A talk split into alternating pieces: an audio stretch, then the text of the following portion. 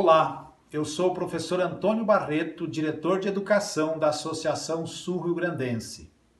O texto bíblico para nós meditarmos na sala de oração de hoje encontra-se em Filipenses, capítulo 3, verso 14, onde lemos: Prossigo para o alvo, para o prêmio da soberana vocação de Deus em Cristo Jesus. A vida cristã é uma caminhada diária. Não devemos nos desviar nem para a direita nem para a esquerda, muito menos pararmos no meio do caminho.